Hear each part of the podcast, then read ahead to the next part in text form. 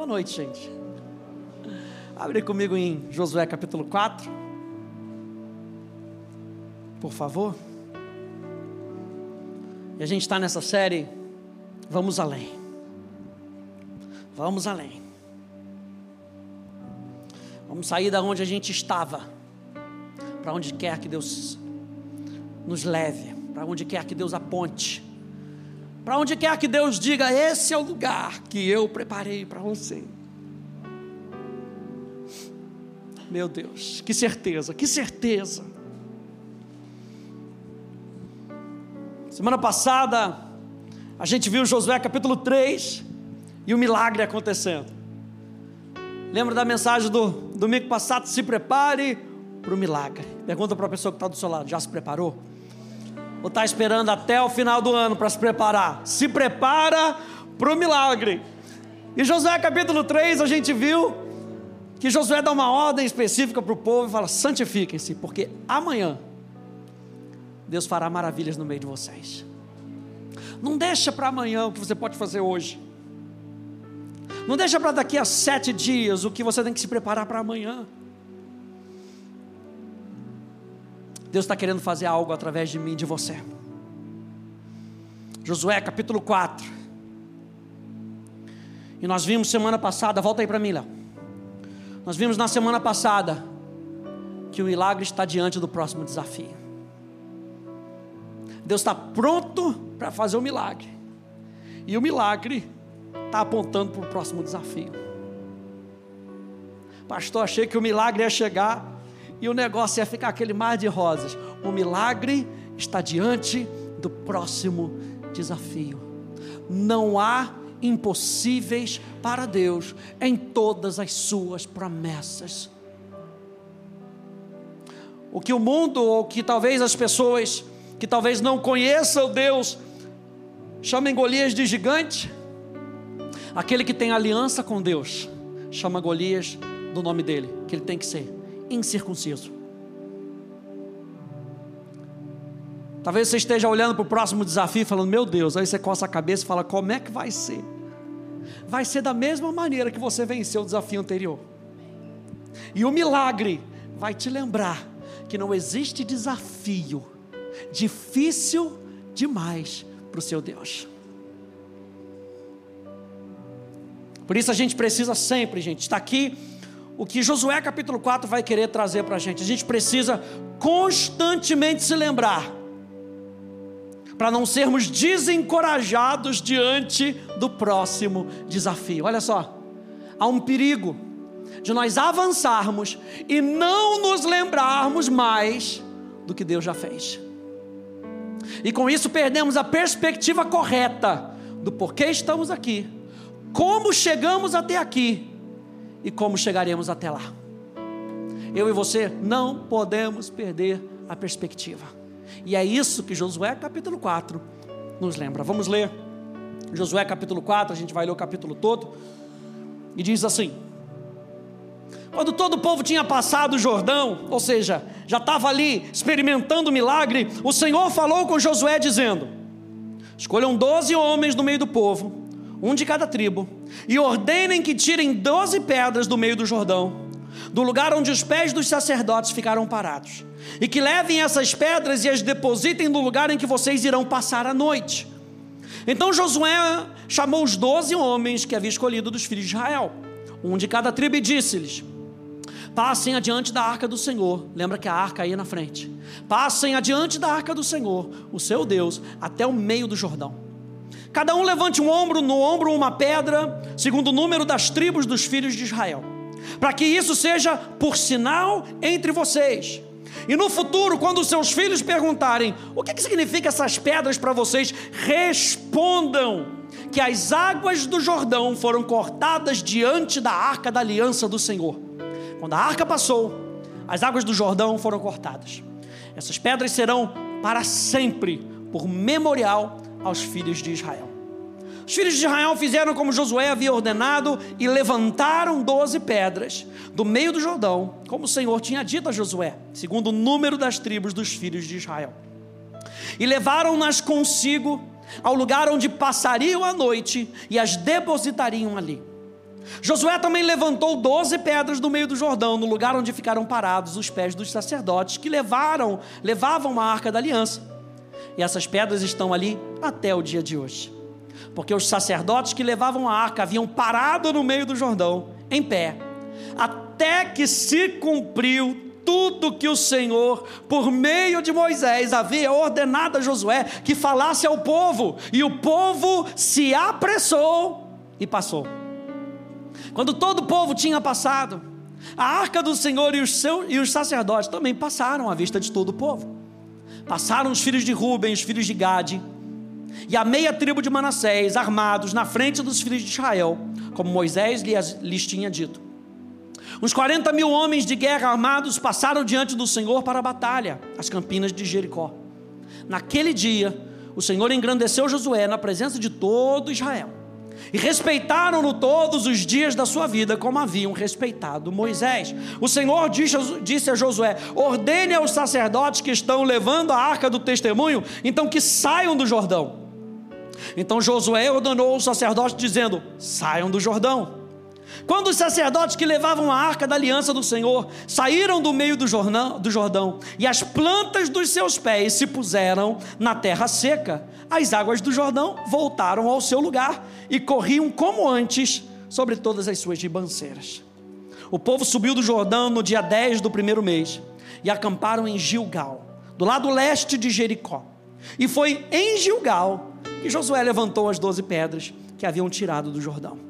E Josué disse aos filhos de Israel: quando no futuro os filhos perguntarem aos seus pais o que significam essas pedras, expliquem aos filhos de vocês, dizendo: Israel passou em seco esse Jordão, porque o Senhor, o seu Deus, fez secar as águas do Jordão diante de vocês, até que vocês tivessem passado, preste atenção, como o Senhor, o seu Deus, fez com o Mar Vermelho que ele secou diante de nós, até que tivéssemos passado, para que todos os povos da terra saibam que a mão do Senhor é forte, a fim de que vocês temam o Senhor, o seu Deus, todos os dias. Tema da minha mensagem de hoje: 12 pedras para lembrar. Eu e você temos que manter aquilo que Deus fez e aquilo que Deus está fazendo diante de nós, para que a gente não se esqueça que é Deus quem faz o milagre. E era isso que eles estavam experimentando. Josué capítulo 4 era justamente essa instrução para que eles não se esquecessem daquilo que Deus estava fazendo. E eu acho interessante aqui no verso 23 que eles têm uma referência. E a referência era o que Deus já tinha feito. Veja, Deus já tinha feito com a geração passada. Deus estava refazendo com aquela geração.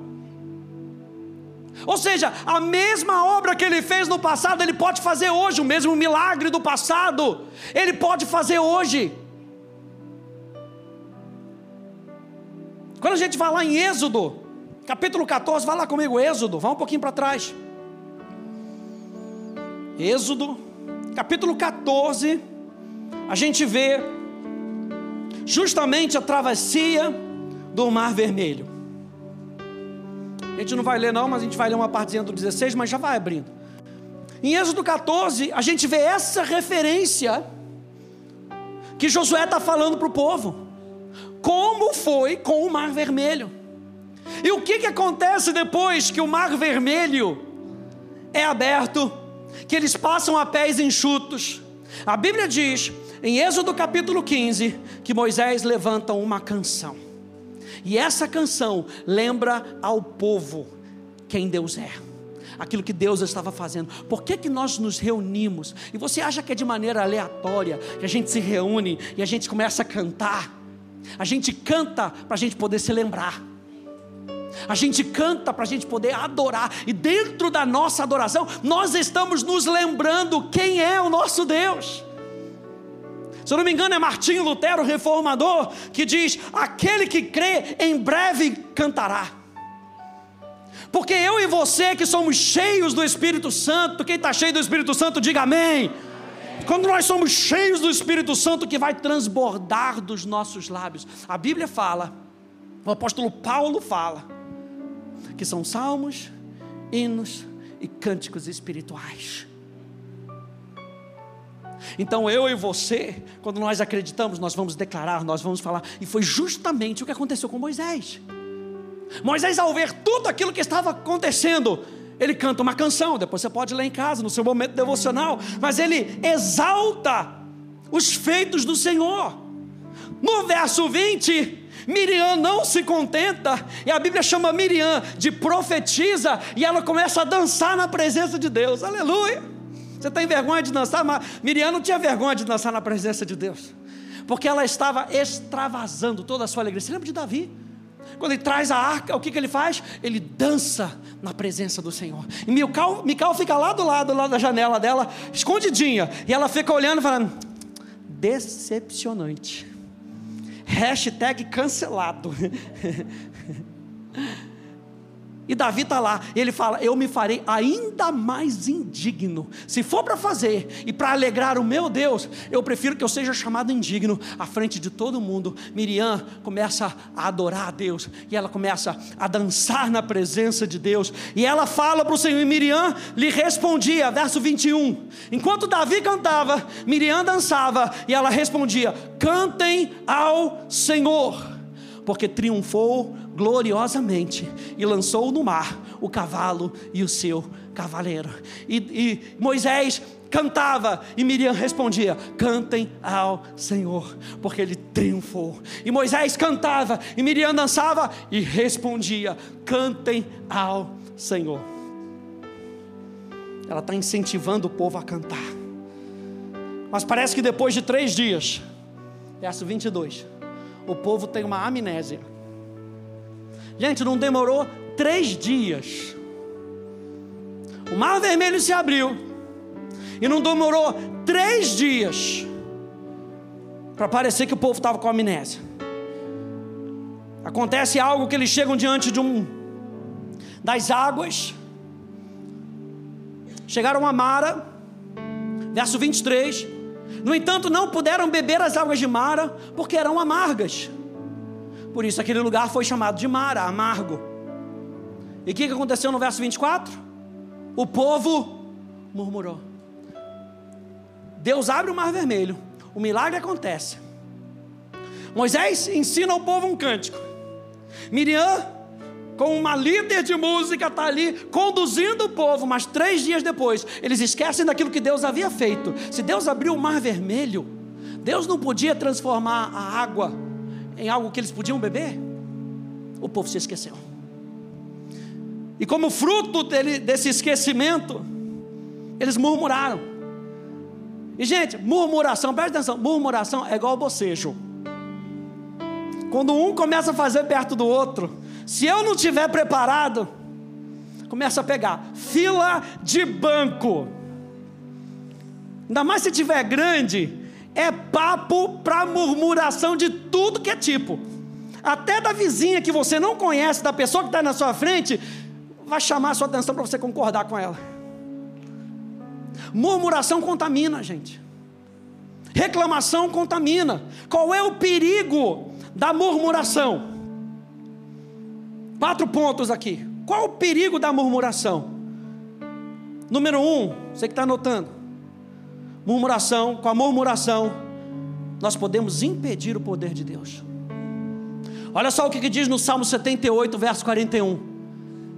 Diz: tornaram a pôr Deus à prova e ofenderam o santo de Israel. Salmo 78 está falando dessa jornada do povo no deserto.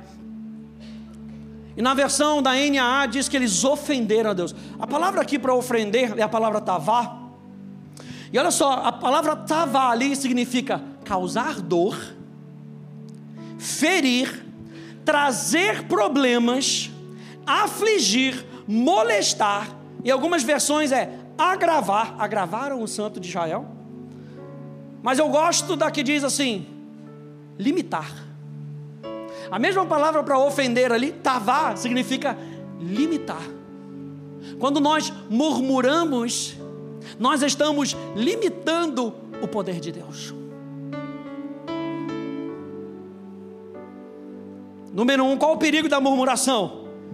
Nós podemos impedir o poder de Deus, que é todo poderoso. Me diga, o que pode ser demasiadamente difícil para Deus. Nada pode ser difícil para Deus. Só quando nós murmuramos, nós limitamos a ação do Espírito Santo. Porque quando você murmura, você se fecha para Deus falar com você. Porque murmuração, gente, é obra da carne. Então você concorda com a sua carne, não com o seu espírito. Você para de ouvir o seu espírito e começa a ouvir a sua carne. A Bíblia diz em Romanos que aquele que semeia para a carne gera o que? Morte, gera corrupção.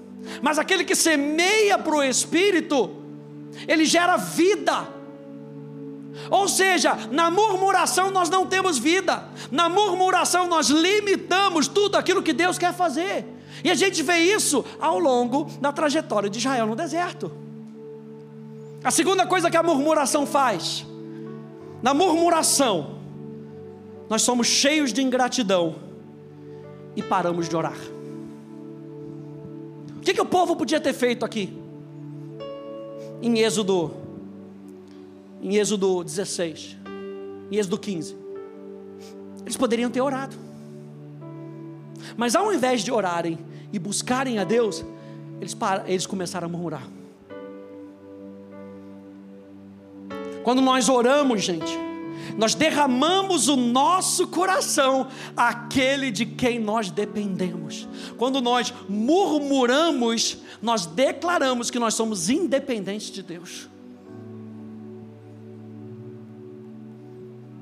Então, ao invés de murmurar, vamos orar.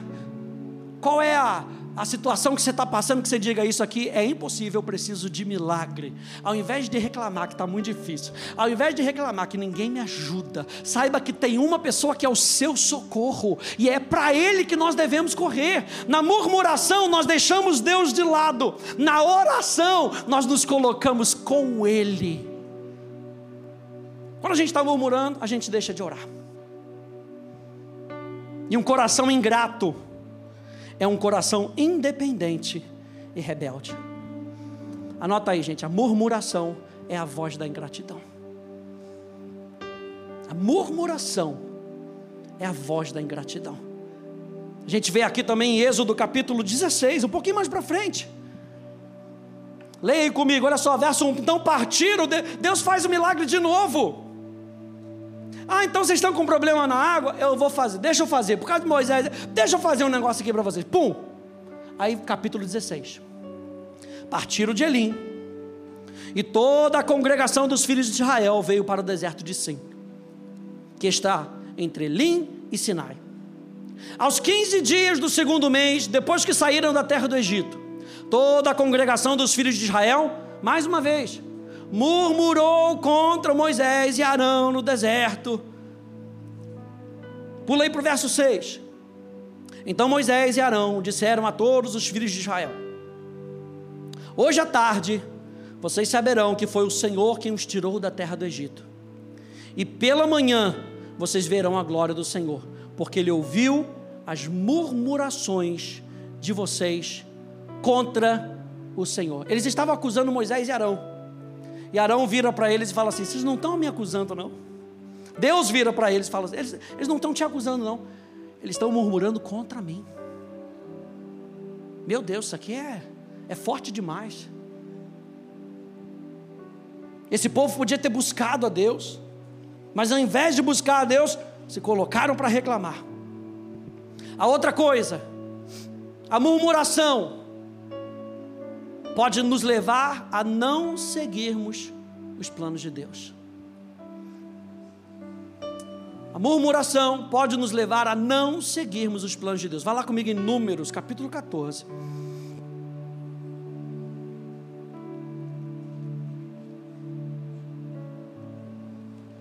Números, capítulo 14. E aqui um pouco antes, quer dizer, números 14, depois do episódio de Moisés ter enviado os 12 espias. E eles veem como é a cidade, como é a terra. E você lembra que dez deles voltaram e voltaram com o espírito de murmuração. Ao invés deles terem se lembrado que Deus tinha aberto o mar vermelho, que Deus tinha transformado água insalubre, em água que eles podiam beber. Ao invés deles terem se lembrado que Deus supria com maná, com codornizes, eles se esqueceram de novo.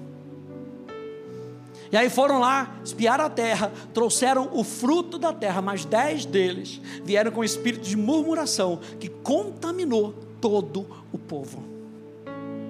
E aí no verso, no, no, no capítulo 14, diz que então toda a congregação se levantou e gritou em alta voz, e o povo chorou aquela noite.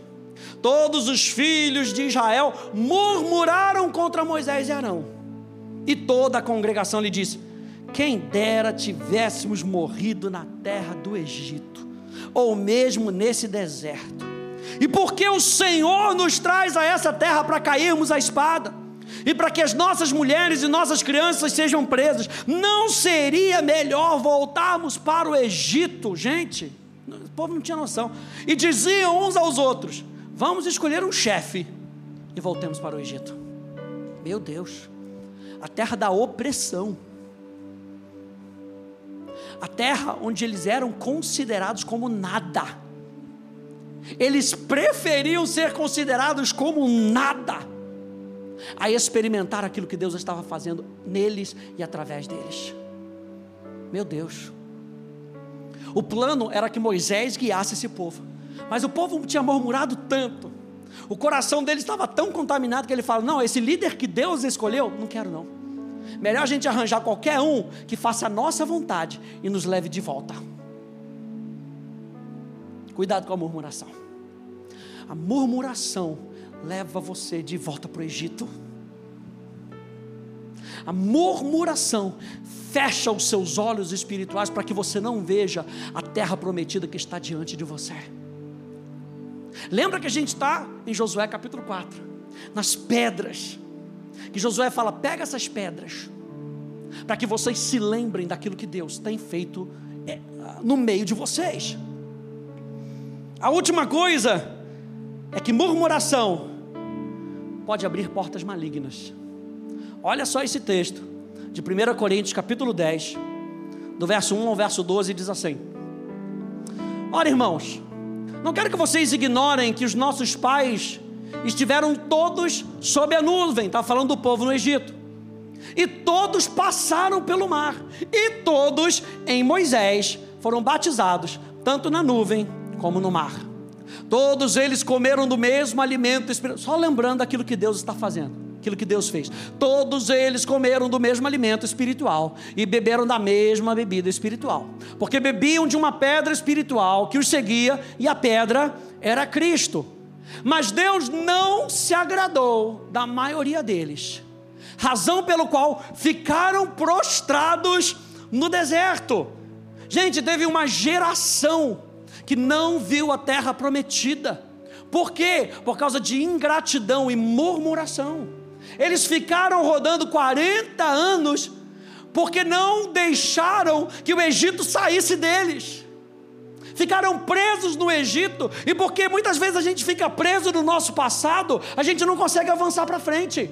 E Deus está falando para a gente nessa temporada: nós vamos além, não vamos permitir com que o nosso passado nos prenda, não vamos olhar para o Egito e não vamos desejar o Egito. Deus tem coisa melhor para mim e para você, e está adiante, está diante dos desafios. Lembra que o milagre está diante do próximo desafio. E Paulo está só lembrando aqui, ora, essas coisas se tornaram exemplo. Isso quer dizer que eles não precisavam passar por isso. Mas já que eles passaram, vamos pegar o exemplo dessas pessoas. Essas coisas se tornaram exemplos para nós, veja, a fim de que não cobicemos as coisas mais, como eles cobiçaram. Não sejam idólatras, como alguns deles foram, conforme está escrito: o povo assentou-se para comer e beber, e levantou-se para se divertir. E não pratiquemos imoralidade, como alguns deles o fizeram e caíram mortos, num só dia, 23 mil. Não ponhamos Cristo à prova, como alguns deles fizeram e foram mortos pelas serpentes. Não fiquem murmurando, como alguns deles murmuraram e foram destruídos pelo exterminador. Ele continua dizendo: essas coisas aconteceram com eles para servir de exemplo e foram escritas como advertências para nós. Para que o fim dos tempos, para quem o fim dos tempos tem chegado. Por isso, aquele que pensa estar em pé, veja para que não caia. Ou seja, eu e você temos que olhar para a nossa vida e a gente tem que ver: será que a gente está olhando para aquilo que Deus está apontando para a gente ou será que a gente ainda está preso no passado? Murmurando, reclamando daquilo que talvez pudesse ser do meu jeito. Porque quando a gente murmura, gente, o que, a gente está fazendo? É um espírito de rebeldia contra Deus. E aqui em 1 Coríntios, Paulo fala: fica aí o alerta, hashtag fica a dica. Para que vocês usem esse exemplo dessas pessoas e não sigam esse exemplo. A gente vê algumas instruções aqui mesmo no Velho Testamento, que nos aponta sobre nós não esquecermos aquilo que Deus fez e aquilo que Deus está fazendo. Deuteronômio, vá um pouquinho mais para frente. Deuteronômio capítulo 4. Lembra que a gente está falando sobre 12 pedras para lembrar. A gente está falando de nós não esquecermos daquilo que Deus faz na nossa vida.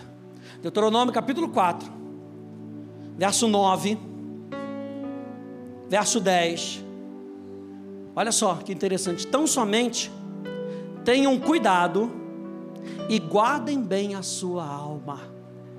A alma é o gerenciador das nossas emoções, dos nossos pensamentos, do nosso intelecto. Ele fala: guardem bem a sua alma. Para quê? Para que vocês não se esqueçam daquelas coisas que os seus olhos, veja, não é viram, não, os seus olhos têm visto. Não é só aquilo que você viu em 1985. Não é só aquele milagre que você viu em 2018, antes da pandemia. Ah, antes da pandemia, meu Deus. É os milagres, aquilo que Deus tem feito Abra os seus olhos no nome de Jesus e comece a observar aquilo que Deus tem feito na sua vida. Os pequenos milagres que Deus tem dado. Outro dia eu estava conversando com a Paula, ela estava me dando o testemunho, o testemunho da, da, da Nath, ela estava, a Nath do Eric, e ela falou: Nossa, a gente realmente tem que prestar atenção nas pequenas coisas. Estava andando na rua, e aí um tempo quente, e aí eu viro para Deus e falo: Poxa, Bem que podia ter uma sombrinha por aqui. Daqui a pouco a nuvem começa a mover, começa a mover, começa a mover, começa a mover. São nessas pequenas coisas que a gente observa que Deus presta atenção naquilo que você fala. E Ele fala aqui dos milagres, daquilo que vocês têm visto. E essas coisas não se afastem do seu coração. Ele fala: tenha cuidado, guarde a sua alma para que essas coisas não se afastem do seu coração, todos os dias da sua vida. Vocês também contarão isso aos seus filhos e aos filhos dos seus filhos. Não se esqueçam do dia em que vocês estiveram diante do Senhor, o seu Deus, em Horebe, quando o Senhor me disse: Reúne esse povo e os farei ouvir as minhas palavras a fim de que aprendam a temer-me durante todos os dias em que viverem na terra e também as ensinem aos seus filhos. Verso 23: tenham o cuidado. Então veja, gente, não é um negócio assim, ah, vim para a igreja, ouviu uma pregação, é tenham o cuidado. Tenham o cuidado de não se esquecerem da aliança que o Senhor, o seu Deus, fez com vocês. Não façam para si nenhuma imagem de escultura semelhança de alguma coisa que o Senhor, o seu Deus, o proibiu. Deuteronômio capítulo 8.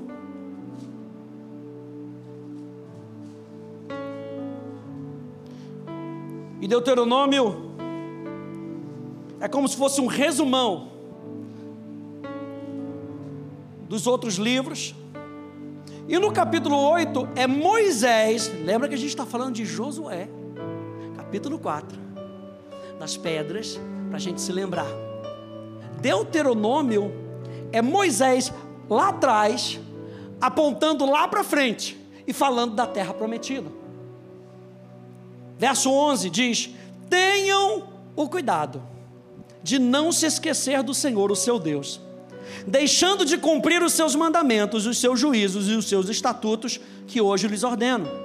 Não aconteça que depois de terem comido e estarem fartos, ou seja, a promessa ter se cumprido, depois de haverem edificado boas casas e morado nelas, depois de se multiplicarem o seu gado, os seus rebanhos, e aumentar a sua prata e o seu ouro, e ser abundante tudo que vocês têm, se eleve o seu coração, e vocês venham e vocês se esqueçam do Senhor, o seu Deus, que os tirou da terra do Egito, da casa da servidão que os conduziu para aqueles grande e terrível deserto de serpentes abrasadoras, de escorpiões e de aridez, onde não havia água, e que fez sair água da rocha para vocês beberem, que no deserto os sustentou com maná, que os pais de vocês não conheciam, para humilhar vocês, para pôr vocês à prova e afinal lhes fazer bem. No final da história, Deus quer fazer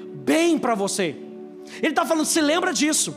Se lembra que apesar das tribulações, apesar das, das circunstâncias que a gente passa na vida, o final das contas é: Deus quer fazer bem para você. Se lembra disso. Ao passar pelo fogo, se lembra que Deus quer o seu bem.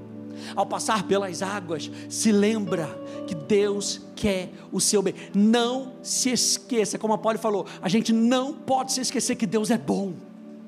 A gente não pode se esquecer que Deus continua sendo bom. Verso 17: Portanto, não pensem, a minha força e o poder do meu braço me conseguiram essas riquezas. Pelo contrário, lembrem-se do Senhor, o seu Deus, porque é Ele, diga, é Ele. Porque é Ele quem lhes dá força para conseguir riquezas, para confirmar a sua aliança que, sob juramento, prometeu aos pais de vocês, como hoje se vê.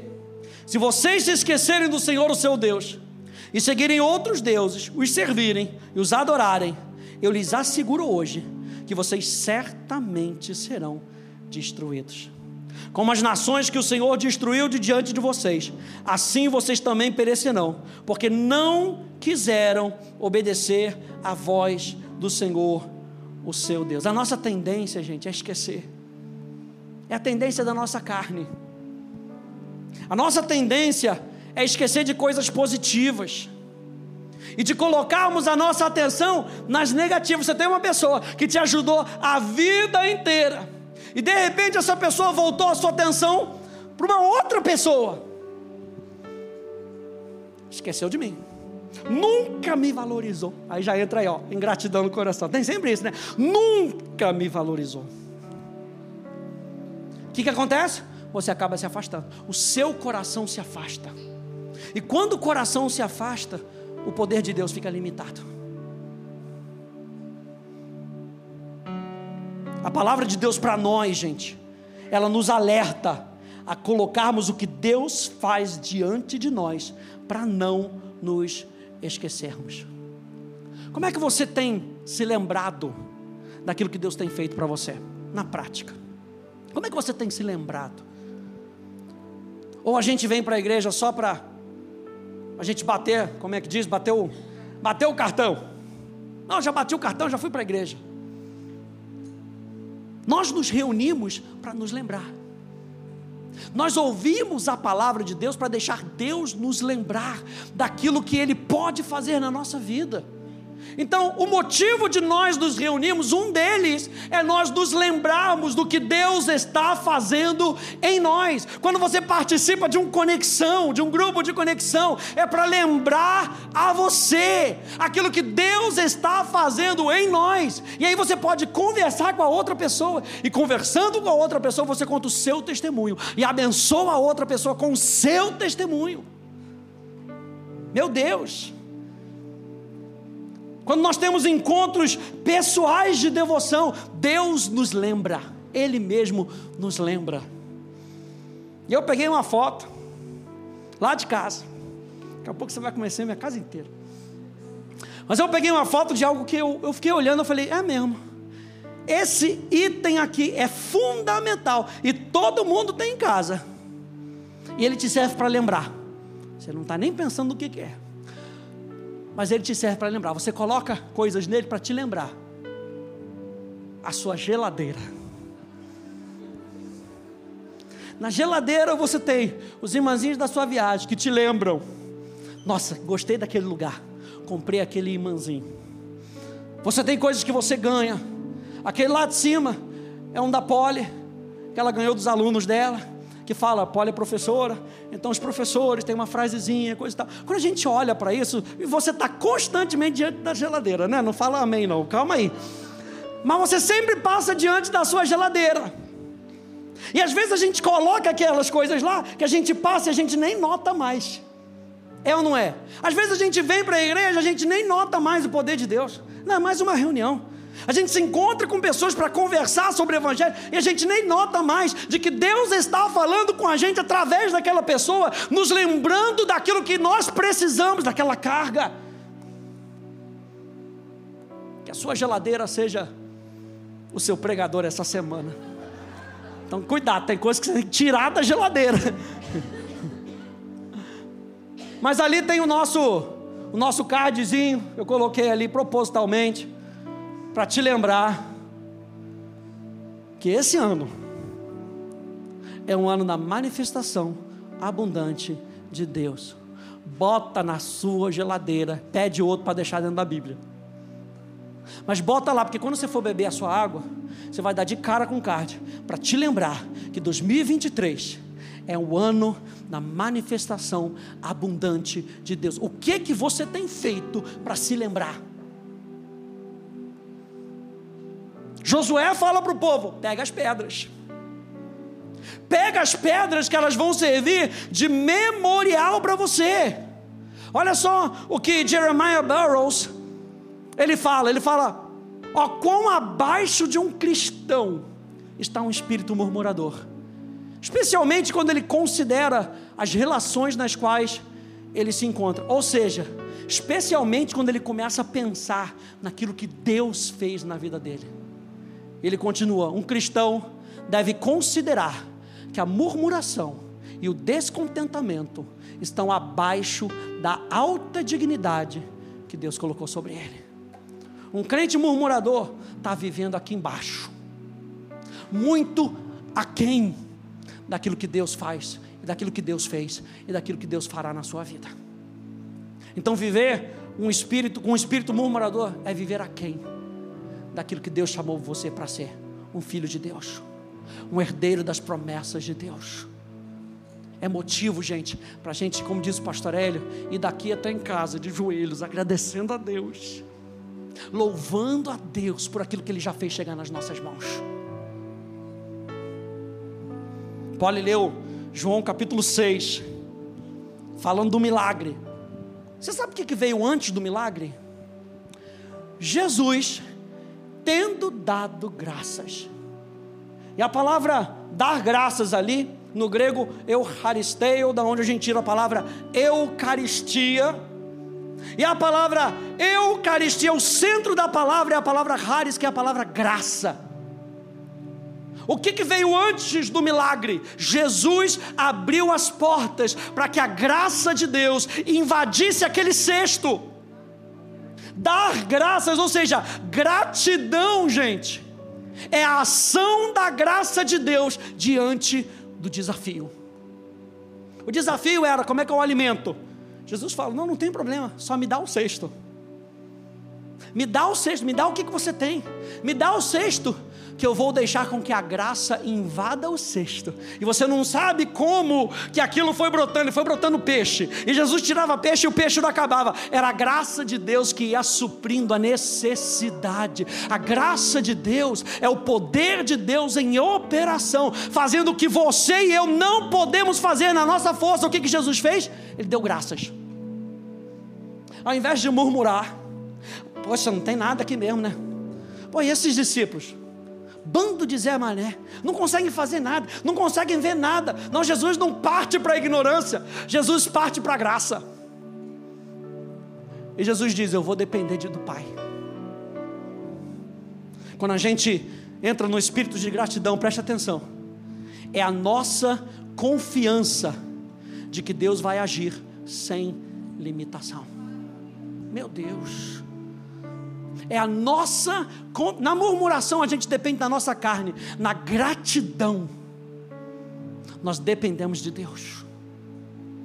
Isso tudo para transformar a sua, sua semana. Quando você, aquela murmuração começar a subir, você lembra, não, não posso limitar o poder de Deus. Ao invés de murmurar, comece a agradecer a Deus.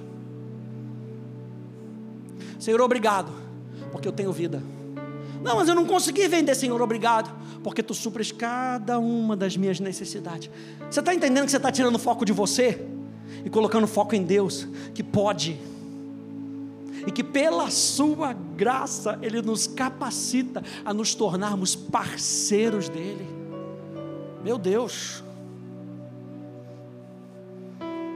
essas doze pedras deixam para gente, para a gente terminar, três lições. Lá de Josué capítulo 4. Número um, o que, que essas pedras nos lembram? Essas pedras eram um memorial de encorajamento e de reverência para mim e para você. Josué vira para é, Deus vira para Josué, fala para os líderes, que fala para os líderes, peguem as pedras, levem as pedras para que seja um memorial para a vida de vocês, para que vocês se lembrem. Essas pedras eram um memorial de encorajamento. Quando vocês virem essas pedras, lembram que elas saíram da onde? Ah, elas saíram do Jordão. O que, que Deus fez no Jordão? Ele abriu o Jordão, ele fez um milagre. Então, toda vez que você vir aquilo ali, lembra que Deus pode fazer um milagre e que por isso ele é digno de honra, ele é digno de glória. Eles colocam em Gilgal. A palavra Gilgal significa uma roda. E a raiz da palavra Gilgal, Galéu, significa, olha só, claro que se é uma roda, é, Galéu significa algo que rola. Mas o que eu acho interessante é que Galéu significa algo que rola para longe. O que eles colocaram em Gilgal eles estavam se lembrando que a vergonha deles foi rolada para longe. Que eles estavam prontos para desfrutar de algo novo. Gilgal estava lembrando para eles que existe algo novo e que o passado ficou para trás. Êxodo capítulo 19, no verso 3 e no verso 4 diz: Moisés então subiu para se encontrar com Deus. E do monte o Senhor o chamou, ele disse: Assim você falará à casa de Jacó e anunciará aos filhos de Israel: Vocês viram o que eu fiz aos egípcios e como levei vocês sobre asas de águia e os trouxe para perto de mim. Quando a gente experimenta o milagre, e a gente coloca esses memoriais na nossa vida, a gente tem que se lembrar, não só que Deus faz o milagre, mas que Ele nos chama para perto dEle. Eu lembro do, da sarça ardente. Gente, a sarça ardente já era um milagre. Imagina você passando por um arbusto, o arbusto está queimando, está queimando, está queimando. Você sempre passou por ali, aquele arbusto sempre foi aquilo ali. E agora ele está queimando, está queimando, está queimando. A Bíblia diz que Moisés foi atraído por aquele milagre. O milagre nos atrai para mais perto de Deus. O milagre não é só para você vencer o desafio. O milagre é para você experimentar mais Deus na sua vida. No final de todas as coisas, tudo é Deus na nossa vida. O milagre é para que você tenha a certeza certeza de que Deus falou, de que Deus fez e Ele vai continuar fazendo na sua vida até o final. Não desista de acreditar em Deus, não se esqueça daquilo que Deus fez, porque Ele pode, Ele vai fazer de novo. Aí Moisés é atraído. Quando Moisés é atraído, é que ele ouve a voz. Tira as sandálias. Então, gente, um memorial As pedras nos lembram que é um memorial de encorajamento e de reverência. Número dois, essas pedras de Josué capítulo 4 eram um memorial de instrução para sua casa. E Deus aqui nos ensina a responsabilidade dos pais em instruírem seus filhos e a responsabilidade que eu e você temos de instruirmos outras pessoas em como viver uma vida que se lembra de Deus. A nossa vida tem que instruir outras pessoas. E se a pessoa vier e chegar murmurando e reclamando para você que a sua vida se lembre, ao invés de olhar para a murmuração, se lembre daquelas pedras que você tirou do Rio Jordão e que você leva consigo, que a Bíblia diz que aqueles líderes levaram elas consigo. Olha só o Deuteronômio, capítulo 6. Diz: Escuta, Israel, o Senhor é o nosso Deus, é o único Senhor. Portanto, ame o Senhor, o seu Deus, de todo o seu coração, de toda a sua, de toda a sua alma e com toda a sua força. Essas palavras que hoje lhe ordeno estarão aonde? No seu, diga no meu coração. A primeira coisa que, que Moisés fala aqui para o povo é: ame a Deus, ame você a Deus. Como é que a gente vai passar algo para uma outra pessoa que a gente mesmo não valoriza? Ele fala com que isso esteja no seu coração. E aí ele continua: então você as inculcará aos seus filhos e delas falará quando estiver sentado na sua casa, andando pelo caminho, ao deitar-se e ao levantar. Mas que crente chato, só fala de Jesus. Mas é para a gente não se esquecer, porque o mundo sempre não fala de Jesus. E a gente vive num mundo que quer separar Jesus das pessoas. Eu e você somos reis e sacerdotes. O nosso papel é mostrar Jesus para as pessoas. Então Jesus tem que estar no nosso coração, Jesus tem que estar na nossa cabeça, Jesus tem que estar no nosso dia a dia, Jesus tem que estar na maneira como nós falamos, como nós agimos. É Jesus ao acordar, é Jesus ao almoçar, é Jesus ao dormir, é Jesus ao tomar banho. Ele está falando, inculca isso na cabeça dos seus filhos. É Jesus.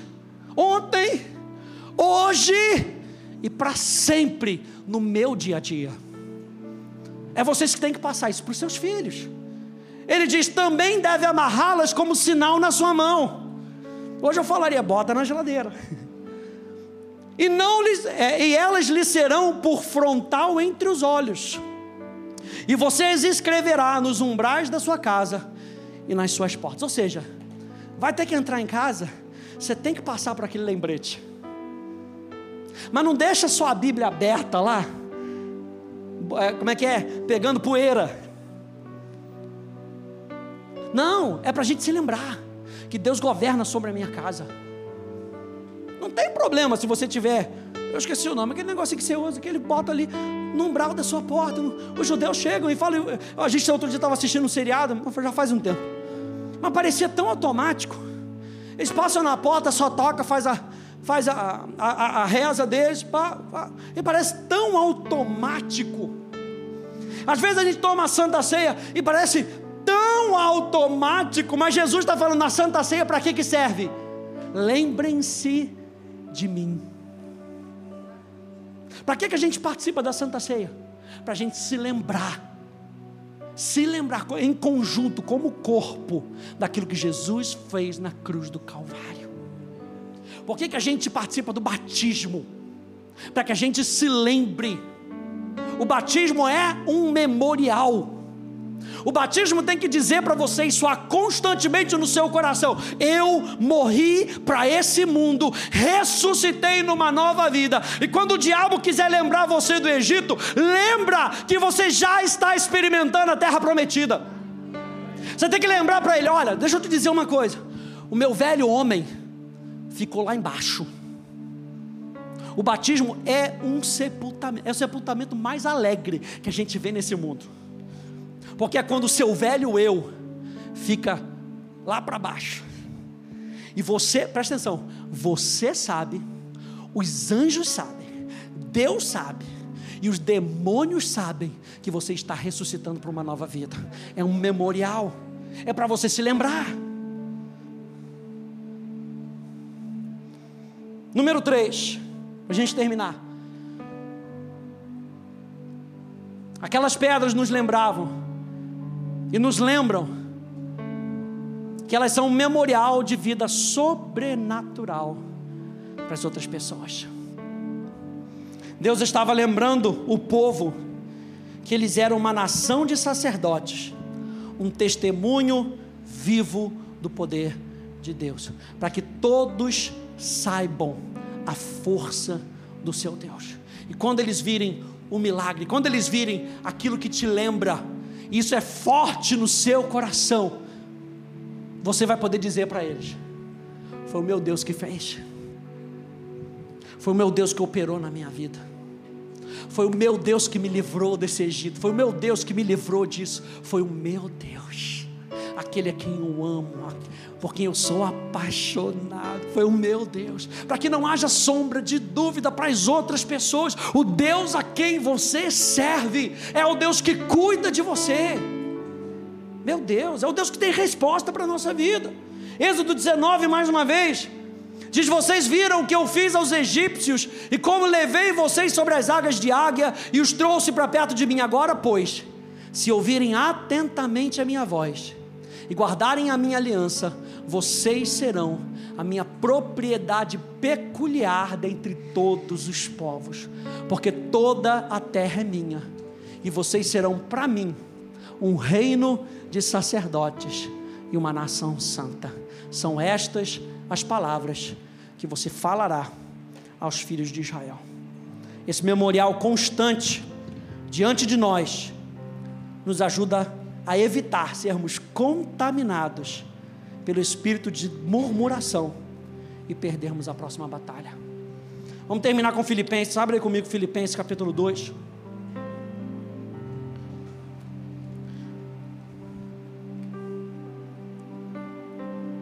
Filipenses capítulo 2, vai ficando de pé, por favor. Filipenses capítulo 2.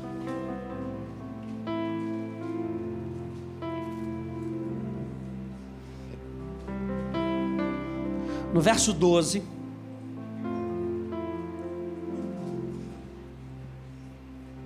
Diz assim: Assim, meus amados, como vocês sempre obedeceram, não só na minha presença, porém muito mais agora na minha ausência, desenvolvam a sua salvação. E essa palavra desenvolver é uma palavra no grego que tem o sentido de você trabalhar. Ou seja, se esforce. É isso mesmo. Leia a Bíblia, medite na palavra, venha para os encontros, faça o seu devocional, ore, desenvolva a sua salvação. Com temor e tremor, porque Deus é que efetua em vocês tanto querer como realizar segundo a sua boa vontade. Verso 14: façam tudo sem murmurações nem discussões para que sejam irrepreensíveis e puros. Ou seja, a murmuração macula a gente. A murmuração suja a nossa alma. Ele está falando: façam tudo sem murmuração, como filhos de Deus inculpáveis, no meio de uma geração pervertida e corrupta. A gente tem que ser diferente desse mundo, porque eu e você temos um espírito diferente desse mundo. Não vai agir igual o mundo. O mundo reclama por qualquer coisa. Eles não veem nem qual é a solução. Eu e você vivemos por uma esperança que nós temos, e a nossa esperança está em Cristo. Por que, que eu vou murmurar se eu tenho uma esperança? Que, que eu vou murmurar se eu tenho por que ser grato? Ele diz: sejam diferentes, no qual vocês brilham como luzeiros no mundo, preservando a palavra da vida.